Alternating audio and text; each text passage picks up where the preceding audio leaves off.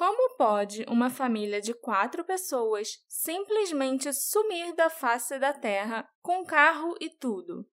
Em 1972, a família Mechinot desapareceu na França, enquanto faziam um trajeto de 4 quilômetros para casa.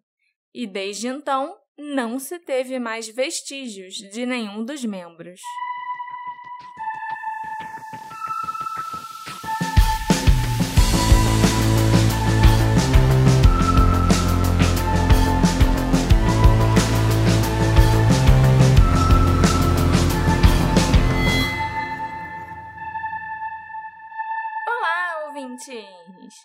Sejam bem-vindos a mais um episódio do Detetive do Sofá. Eu sou a Marcela, a host desse podcast, e hoje nós vamos falar de um caso francês de uma família desaparecida. Me lembrou até um pouco o caso da família Godard, só que sem sangue.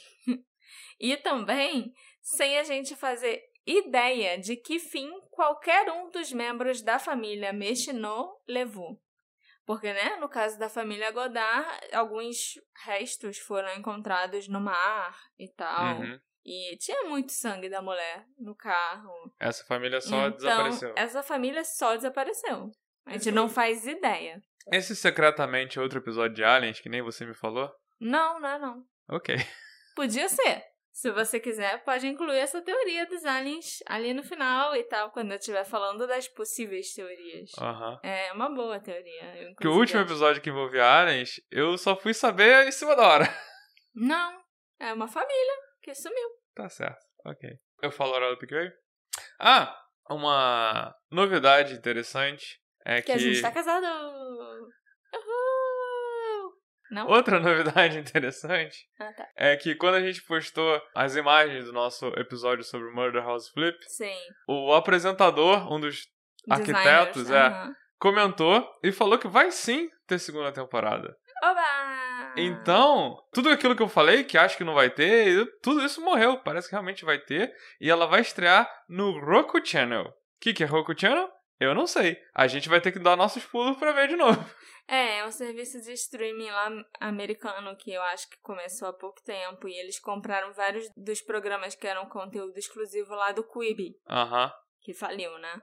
Então, mas assim, não tem Roku Channel, acho que no, nos outros países não. Acho que é uma coisa só dos Estados Unidos. Então, realmente, a gente vai ter que dar um jeito aí de é, A gente assistir. vai ter que assinar pelo Dá Seus Pulo Flix. É.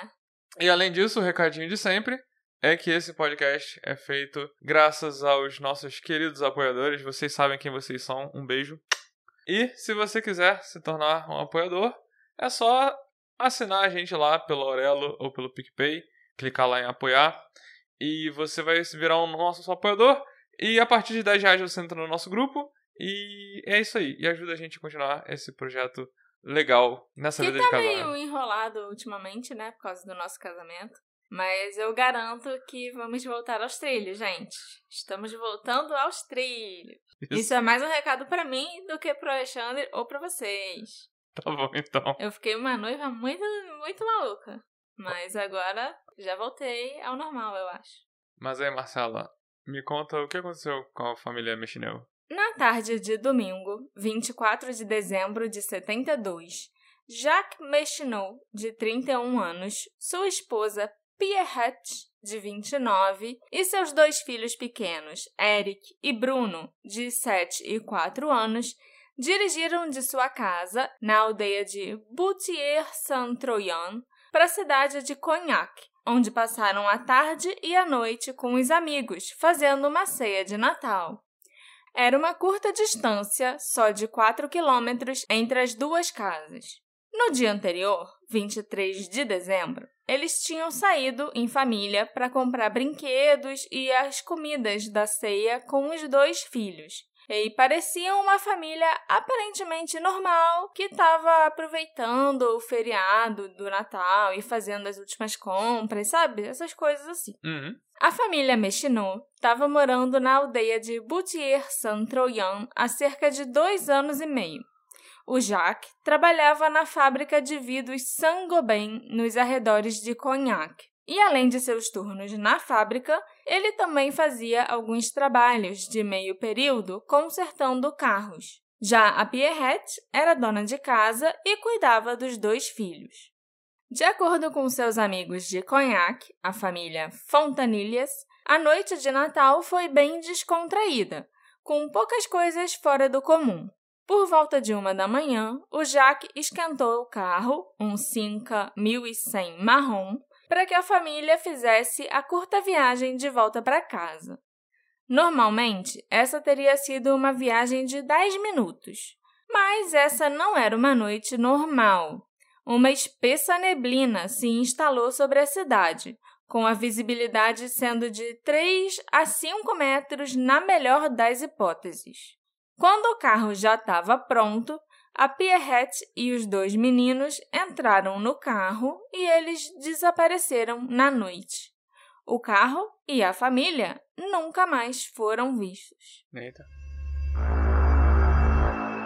Existe alguma confusão sobre quem foi a primeira pessoa a alertar a polícia local sobre o desaparecimento da família Mechinot.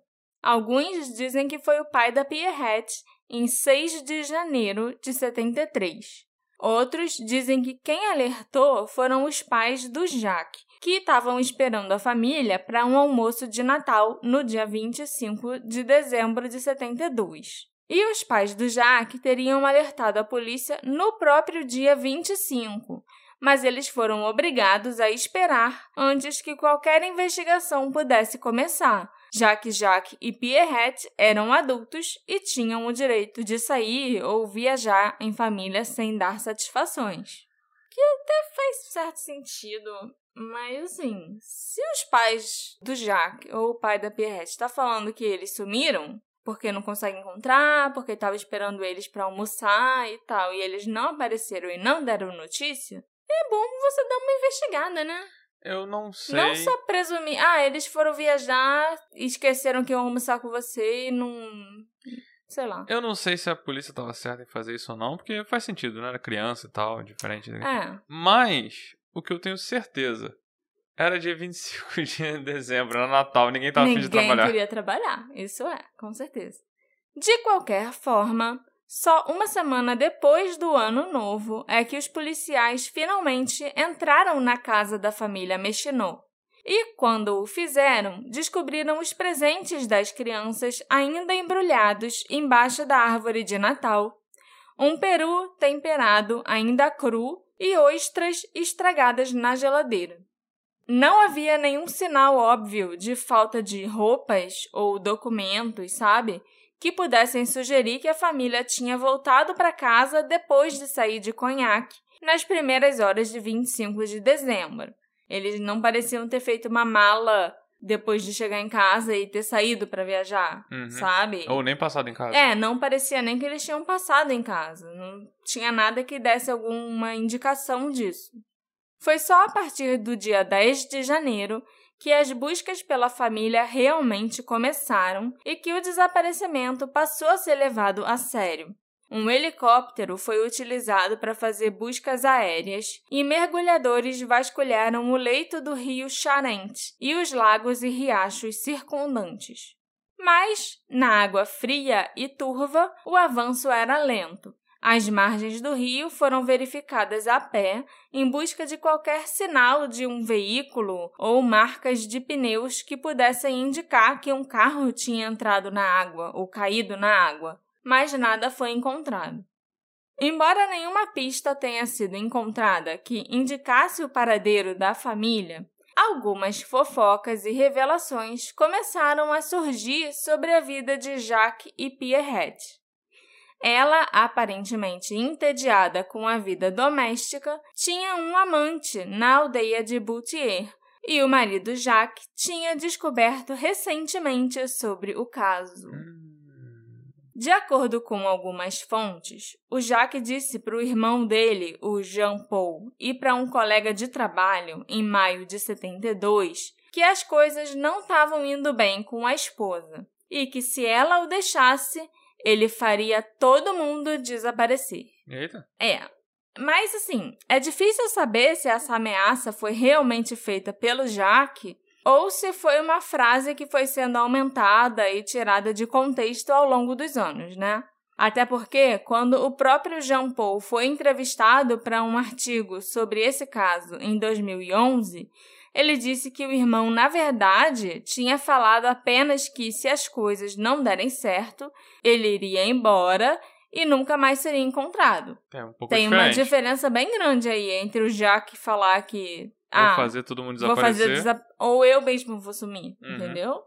Outras fontes indicam que, embora Jack já tivesse suspeitas a respeito da esposa há algum tempo, ele só soube do suposto caso dois dias antes do desaparecimento da família, após ter sido avisado por um vizinho fofoqueiro que a Pierrette tinha um amante. Aí eu acho que as coisas já pioram um pouco pro Jack, né? O Jack saber há meses que a esposa tinha um amante e ter ficado quieto é uma coisa. Mas ele ter ficado sabendo dois dias antes e a família ter sumido assim logo depois, Aí já é pra mim já é mais preocupante, entendeu? Já Uhum. dá mais sinais que pode ter acontecido algum crime passional. Uhum. Porque se ele sabia há meses, ele não ia ter cometido um crime passional. É, geralmente você sabia mesmo é algo mais planejado, é algo que deixa. Você descobre que, é, os passos que ele deu pra planejar. Ele foi na Pois loja, é. ele comprou arma, ele comprou aquilo.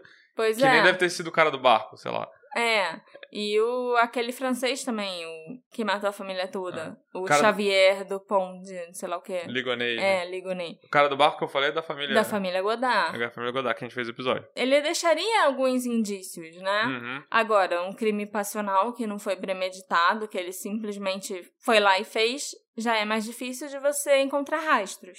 Quando ele foi entrevistado pela polícia, o amante da Pierrette, um cara chamado Maurice Blachon, alegou que ela o visitou no dia 22 de dezembro e que ela estava com marcas de estrangulamento e um olho roxo, ferimentos que a Pierrette tinha afirmado que foram resultado de um ataque do Jacques. O Maurice também alegou que ela disse que a intenção dela era deixar o Jacques imediatamente após o Natal para ficar com ele, com o amante. Isso também não ajuda. Não ajuda nem um pouco.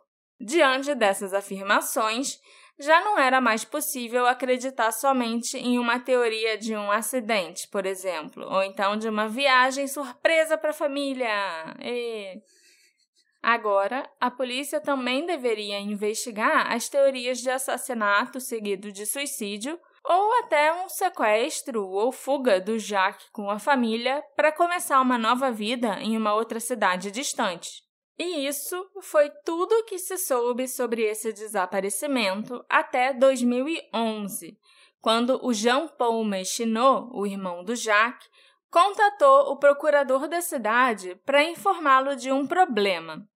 A família queria vender um terreno que eles tinham herdado, mas com o Jacques ainda desaparecido e nunca tendo sido declarado oficialmente morto, a venda não podia prosseguir. O Jean Paul ficou surpreso com a resposta que ele recebeu do procurador. Além de permitir que a venda prosseguisse, o Nicolas Jacquet também propôs a reabertura do inquérito sobre o desaparecimento de 72, incluindo novas buscas com as tecnologias mais recentes disponíveis.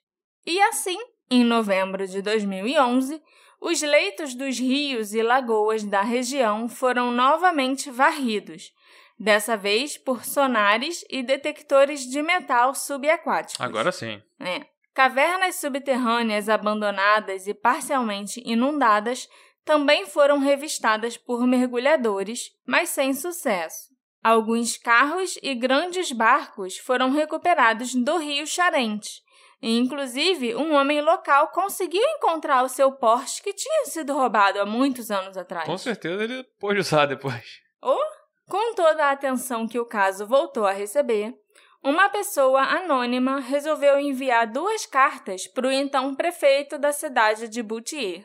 Nessas cartas, o autor descreveu um assassinato, afirmando que teria acontecido às três da manhã e já era hora dos pequeninos serem sepultados de maneira adequada.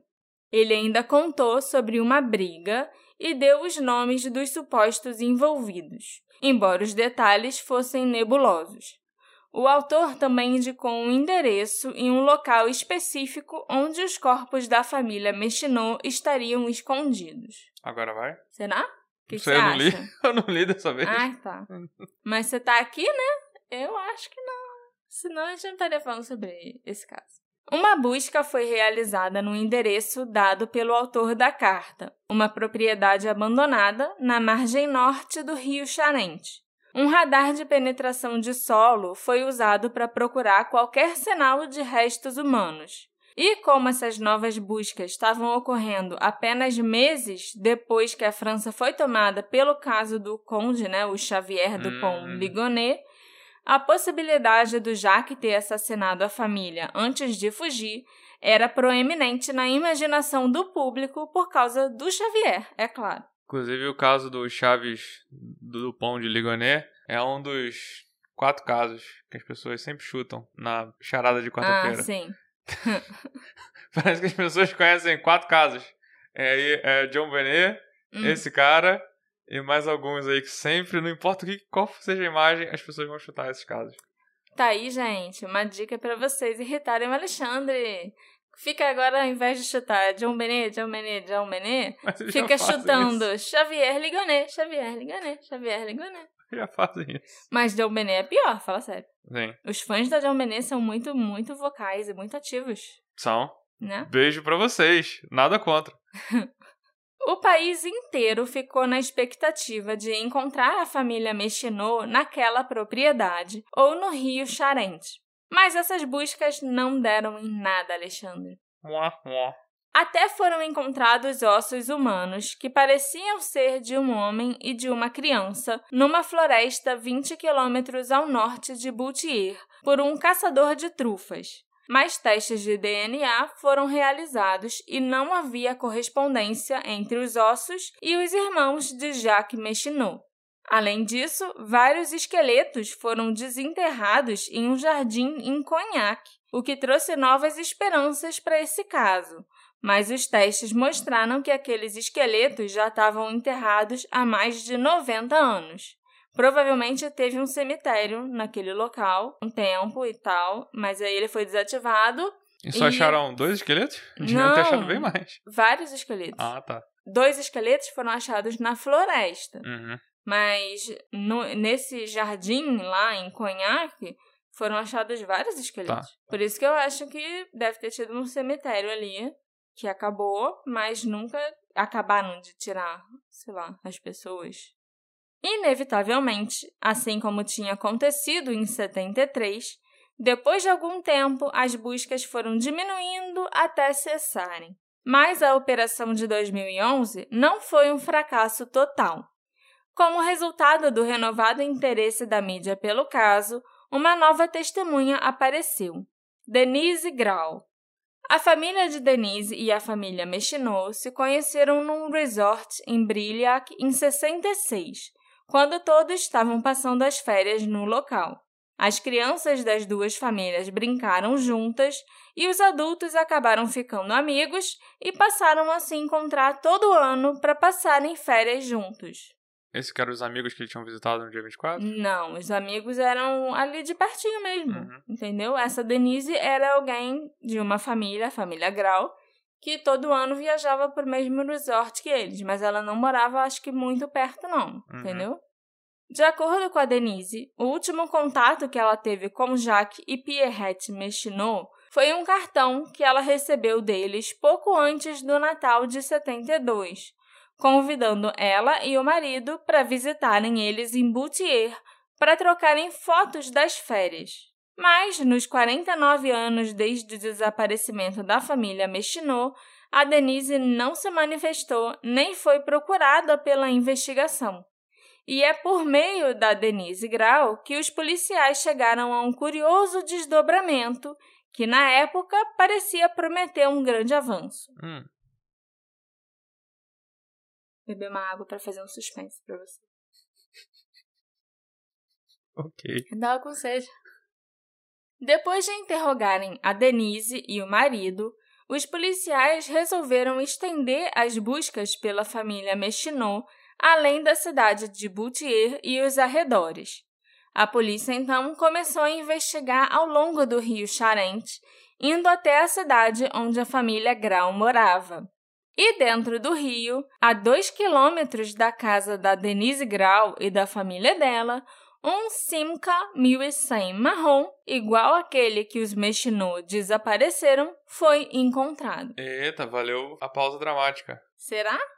Os investigadores desenvolveram, a partir dessa descoberta, a teoria de que Jacques Mechinot, ou talvez toda a família, tinha sido abrigada pelos Grau e jogado o carro no rio antes de fugirem. Isso explicaria por que a Denise nunca se manifestou ou procurou a polícia lá em 73, logo quando ela soube que os amigos tinham desaparecido.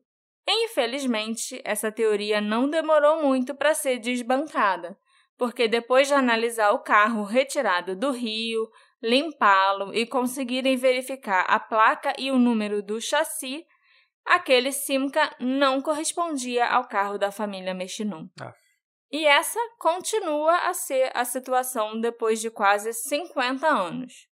Oficialmente, um inquérito permanece aberto sob o nome de Operação Bruneri, uma contração dos nomes dos dois meninos, né? Bruno e Eric. Bruneri. Bruneric seria mais, certo? Seria, mas vai reclamar com os franceses. E um endereço de e-mail é mantido na esperança que o público ainda possa fornecer novas informações. Eu acho muito difícil porque esse caso não é famoso. Uhum. Inclusive, achar informações sobre ele foi bem difícil. A população local ainda debate sobre esse desaparecimento da família até hoje, sim. E tem gente que acredita que a família morreu na noite em que desapareceram Assim como tem gente que acha que eles fugiram para começarem uma nova vida no exterior. E chegou a hora de nós explorarmos, Alexandre, Hum. as principais teorias em relação a esse caso intrigante. A crime theory. Pode começar aí com a sua teoria dos aliens. Não, não era nenhuma teoria, porque eu não sou, eu não sou um ufólogo. Mas é porque teve uma vez no passado que você falou, ah, vamos fazer um caso aqui, ou eu posso ter entendido errado, que uma das teorias pro casal é que eles foram abduzidos. Uhum. E na verdade o caso todo era que eles foram abduzidos. Ou não, fica aí. Aham. É, mas aí eu achei que pudesse ser isso. A família desa- desapareceu, tava um nevoeiro sinistro, entendeu? É, mas é uma Então, possibilidade. Qualquer sim. coisa, por isso é, a família pode ter ido parar em Silent Hill, né? Teve um Pode. nevoeiro e tal. Então fica aí. Eu acho que isso é pior que Alien. Você parar em Silent Hill. Silent Hill é, É complicado. Aham. Uma teoria inicial, bem óbvia, foi a de um acidente, dadas as condições meteorológicas na noite do desaparecimento. Uma névoa congelante cobriu a cidade de Conhaque naquela noite, e ela estava especialmente densa nas duas pontes sobre o rio Charente. Pontes essas que a família tinha que cruzar para chegar em casa. O problema com essa teoria é que o Jack teria sido obrigado a dirigir bem devagar na volta para casa por causa da falta de visibilidade. E, caso eles realmente tivessem sofrido um acidente de carro, é muito improvável que o carro não tivesse sido encontrado no dia seguinte. E mais improvável ainda que ele pudesse ter permanecido escondido por 49 anos e após pelo menos duas buscas intensivas ao longo daquela rota, em 73 e em 2011. Verdade. Na esteira das alegações de que a Pierrette tinha um amante, e com base no suposto comentário do Jacques em maio de 72 de que ele faria todo mundo desaparecer, essa se tornou a hipótese preferida da primeira investigação: assassinatos seguido de um suicídio. Dizem que o Jacques Mechinot conhecia bem as várias pedreiras e cavernas da região, mas as opiniões variam. Alguns dizem que teria sido impossível conduzir um pequeno Cinca 1100 para dentro de uma pedreira, enquanto outros afirmam que se o Jacques tivesse conseguido fazer isso, haveria realmente pouquíssimas chances de encontrar ou recuperar o veículo e seus ocupantes. Ele teria sido então um aniquilador de família? É, Eu lembrei do do podcast, da, Jay. um aniquilador de família. Muito eficiente, porque nunca foi encontrado nem ele, nem o carro, nem a mulher, nem os filhos, sabe? Ele é um sumidor de família também, né? É. Essa é uma nova categoria dos É. aniquiladores de família. Vale a pena notar que foi presumido e aceito por todo mundo que a família Mechinot nunca voltou para casa depois de deixar a casa dos Fontanilhas na noite de Natal, com base na descoberta de comida estragada e crua na geladeira e presentes ainda embrulhados embaixo da árvore. A Denise Grau, no entanto, além de afirmar que ela considerava o Jacques um homem ciumento e alegar tensões entre ele e a família da Pierrette, chegou a sugerir que a cena descoberta pelos policiais ao entrarem na casa pode ter sido cuidadosamente encenada em algum ponto após o suposto desaparecimento. Eita. Mas aí foi só ela falando, né? Assim, eu acho que a polícia devia ter analisado muito bem aquela casa. Porque a Denise até pode ter razão. Aquela podia ser, sim, uma cena forjada. E já que eu mencionei o caso do Xavier, né? Xavier Ligonet, esse é um caso clássico onde a polícia ela teve na casa cinco vezes, amor. É verdade. Cinco. Acharam que estava tudo bem, que tudo parecia normal, mas foi só na sexta vez que eles foram lá que encontraram os cinco corpos, Pode crer. sabe? Uhum. Então, será que a polícia realmente analisou com cuidado aquela casa? Será que realmente eles não deixaram passar algum indício que pelo menos o Jacques pode ter tido lá ah, em Hum. algum momento? Sabe? A gente não. Eu não sei se eu confio. Sabe? Entendi. É, é possível que eles tenham deixado passar alguma coisa. Mas, ao mesmo tempo, eu também fico com o pé atrás em relação a quanto a gente pode confiar na Denise, a Denise Grau, já que ela não se manifestou por muitos anos. E ela mesma foi uma suspeita. Foi suspeita de ter ajudado a encobrir alguma coisa que o Jacques pode ter feito com a Pierrette. Uhum. Não, essa Denise não era uma pessoa que eles encontravam de vez em nunca? Uma vez por ano para tirar férias em É. família. Sei lá, é porque ela tem algumas opiniões que podem estar certas, até. É, ele, mesmo que eles só se encontrassem uma vez por ano, ela e a Perrette mantinham contato, sabe? Uhum. Sempre. Elas se falavam, trocavam Eram cartas. amigas mesmo, né? Ficaram amigas. As famílias se conheciam há quase 10 anos. Uhum. Mas, eu não sei. Eu acho que ela sabe mais do que ela falou. Entendi. Eu não acho que ela ajudaria o Jaque a encobrir alguma coisa assim. Mas eu acho sim que ela sabe mais do que ela falou. Você acha que tem chance dela ter sido a pessoa que mandou a. fez a ligação, a denúncia anônima? A ligação anônima, esqueci. Talvez. Que mandou carta anônima. Carta anônima. Pode ser, mas nada foi encontrado.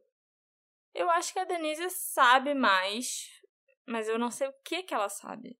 Eu não consigo imaginar o que que ela pode saber, Uhum. entendeu? E por que que ela demorou tanto pra ir procurar a polícia? Ela foi só em 2011, sendo que eles sumiram em 72 pra 73.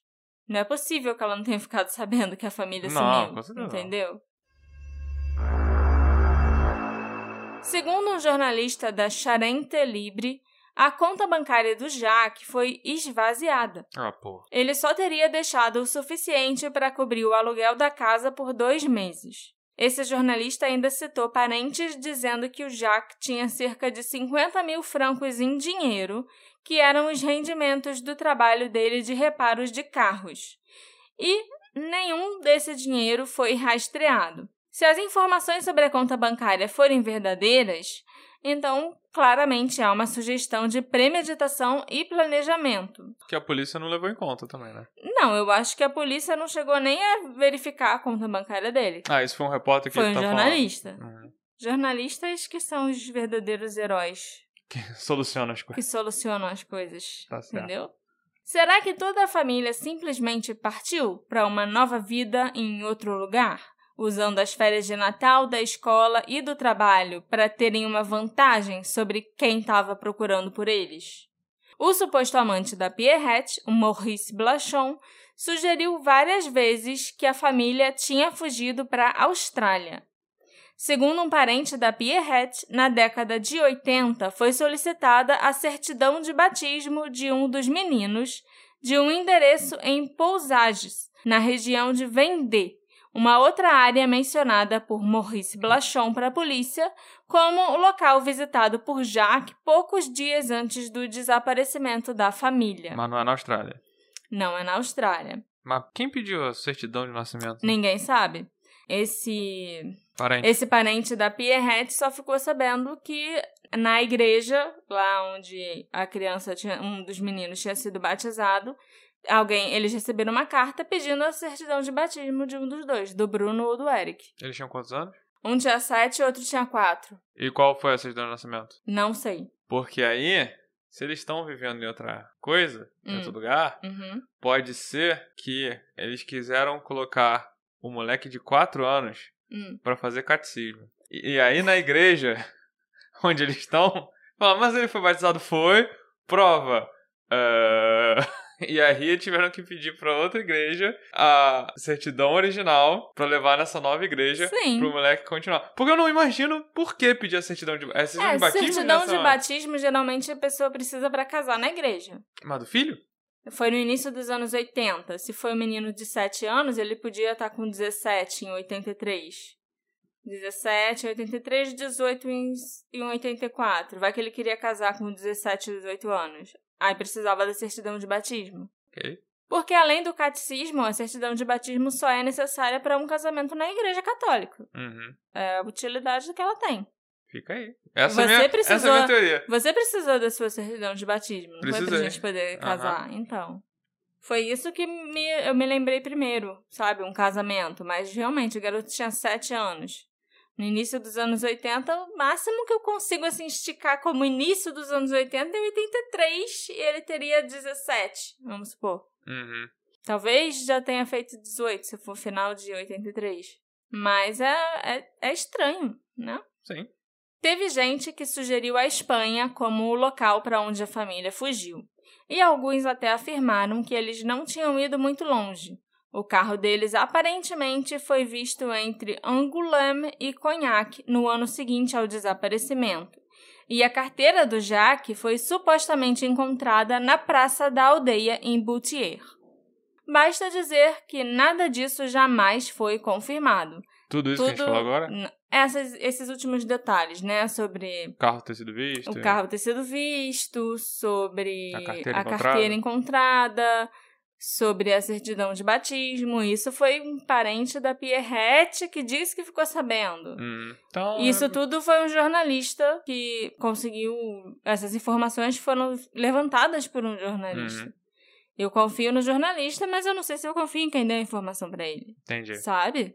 E mesmo que a conta bancária tenha sido esvaziada, não indica necessariamente que toda a família resolveu fugir, sabe? Resolveu fazer um plano de fuga. Porque o plano podia ser só do Jack, por exemplo. A Pierrette podia não saber de nada. Podia Uhum. ter sido uma vítima nessa história. Embora as teorias criminais nesse caso tendam a se concentrar em Jacques Méchinot como o perpetrador potencial, outras possibilidades foram consideradas.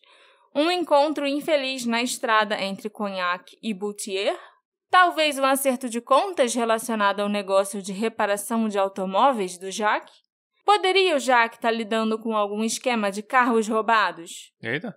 Nenhuma evidência disso foi encontrada, é claro, mas quando eu me lembro do carro idêntico ao dele, encontrado no Rio, com um número de chassi diferente, eu fico com a pulga atrás da orelha pensando se o Jacques teria como ter modificado esse número de alguma forma. Hum. Porque ele trabalhava com carro, ele entendia tudo de carro, aparentemente. E assim, um carro idêntico ao dele. O mesmo modelo, exatamente a mesma cor. Ano também? O ano era igual, só o que mudava era o número da placa, e isso a gente sabe que dá pra trocar. Uhum. Tem muita gente por aí que faz placa. E o número do chassi. Entendendo tudo de carro, como o Jaque entendia, ele ia saber que só mudar a placa não ia ser suficiente Hum, pra despistar a onde tá o polícia. chassi direitinho. Entendeu? mudar ele ia saber que pelo número do chassi dava pra identificar o carro. Entendi.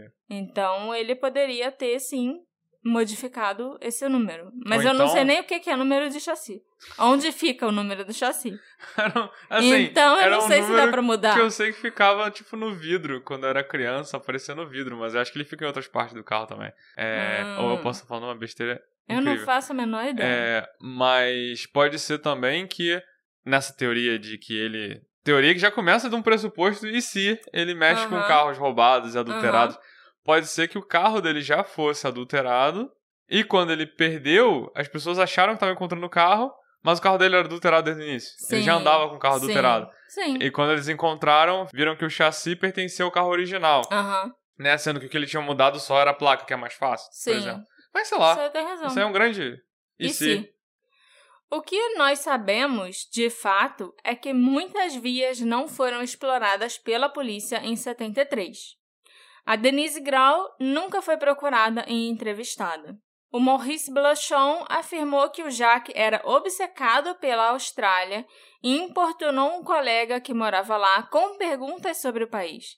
E esse tal colega nunca foi identificado. Da mesma forma, o Maurice afirmou que o Jacques fez uma viagem para visitar um amigo em 18 de dezembro de 72, dias antes do desaparecimento da família. E para variar, esse amigo também não foi encontrado ou questionado.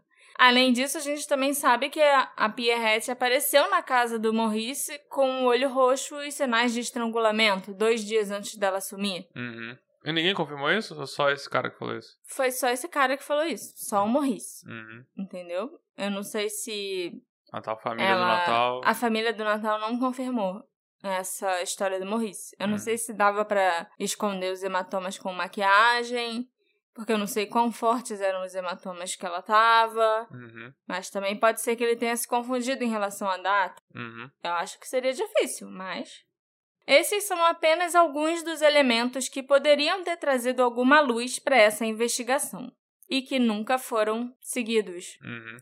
Agora, tanto tempo depois, eu acho que é praticamente impossível que o mistério da família Mechinot seja desvendado. Até porque eu acho que o carro já foi encontrado sim, só que Deixaram pra lá. deixaram pra lá porque acharam que era outro carro. Hum, Entendeu? Entendi. Eu acho que aquele carro era sim o carro do Jaque, mas tava com a placa diferente, com coisas adulteradas e a polícia, ah, não é o carro dele não, deixa pra lá. A gente acabou de ver o- a alçada do Leandro Bossi, Pois é. que né? era alçada lá de trás desde o início. De 30 anos atrás. Ah, não é ele, não, é uma menina. Porra. Então, isso pode se estender a tantas outras coisas que a polícia presume e vai embora com aquela presunção. É. E aquilo ali faz perder a oportunidade de solucionar ou de encontrar uma pista de verdade. Então, é isso aí. É, infelizmente, você tem razão. Quer falar mais alguma coisa?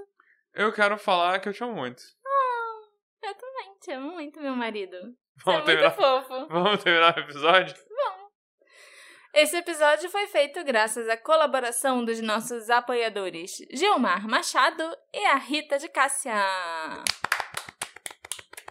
Muito obrigada, gente. Sem você, o detetive do sofá não seria tão legal. Ok, E a gente não teria o grupo pra ficar fofocando e falando besteira. É verdade. E aí? Será que esse caso se trata de um desses típicos casos de homem que mata a família toda e depois se mata? Um aniquilador de famílias, como a Jay chama? Só que ninguém nunca encontrou os corpos? E ninguém encontrou o carro? E ninguém encontrou nada? Isso é difícil, né? É muito difícil. Ou será que ele matou todo mundo, escondeu os corpos e depois fugiu? Isso faz sentido. Eu Isso é menos difícil. É menos difícil, pois é. Pode ser também que toda a família tenha ido embora ou fugido junta. É. Pra que, que a Pra- Pierrette ia fugir E com as colocado crianças? a criança no catecismo. Pois é. Catecismo é muito importante. Pode ser que esse episódio o tempo todo tenha sido um episódio sobre alienígenas. Pode, e a gente ainda não percebeu isso. Só o Alexandre percebeu que os aliens podem ter levado a família com carro e tudo no meio da névoa. Uhum. Também pode ser que eles tenham ido parar em Silent Hill. Que é Você tem péssimo. razão. É péssimo, é pior que ser abduzido. Será que eles estão vivendo com outros nomes, na Austrália, por exemplo? Me encontra nas nossas redes sociais, arroba detetive do sofá, e me conta qual a sua teoria preferida. A gente se encontra na próxima investigação. Tchau, tchau. Tchau, tchau.